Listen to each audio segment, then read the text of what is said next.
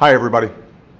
It's now been 45 days since I nominated Judge Merrick Garland to the Supreme Court. Judge Garland is a man of experience, integrity, and unimpeachable qualifications.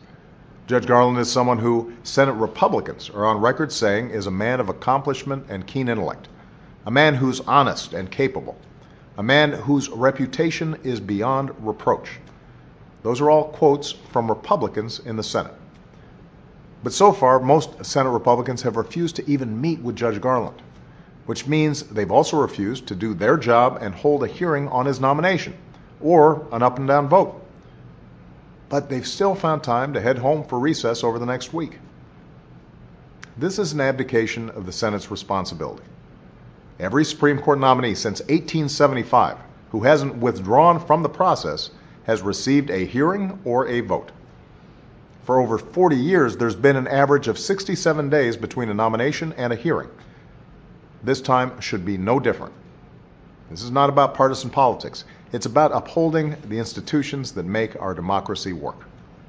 There's a reason Judge Garland has earned the respect of people from both political parties. As a young lawyer, he left a lucrative private firm to work in public service. He went to oversee the federal response to the Oklahoma City bombing. For the last 19 years, Judge Garland has served on the D.C. Circuit Court, often called the second highest court in the land. And for the past three years, he served as that court's chief judge.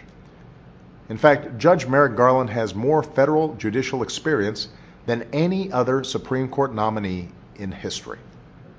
With a brilliant mind, a kind spirit, and a good heart, he has dedicated his life to protecting our rights and ensuring that the voices of everyday Americans are heard. So there is absolutely no reason for Republican senators to deny him the basic courtesy of a hearing and a vote, the same courtesy that has been extended to others. This refusal to treat a Supreme Court nomination with the seriousness it deserves is what makes people so cynical about Washington. That's why poll after poll shows a majority of Americans think Senate Republicans should do their job. Give Judge Garland a hearing and give Judge Garland a vote. For all of our political differences, Americans understand that what unites us is far greater than what divides us. And in the middle of a volatile political season, it is more important than ever that we fulfill our duties in good faith as public servants. The Supreme Court must remain above partisan politics.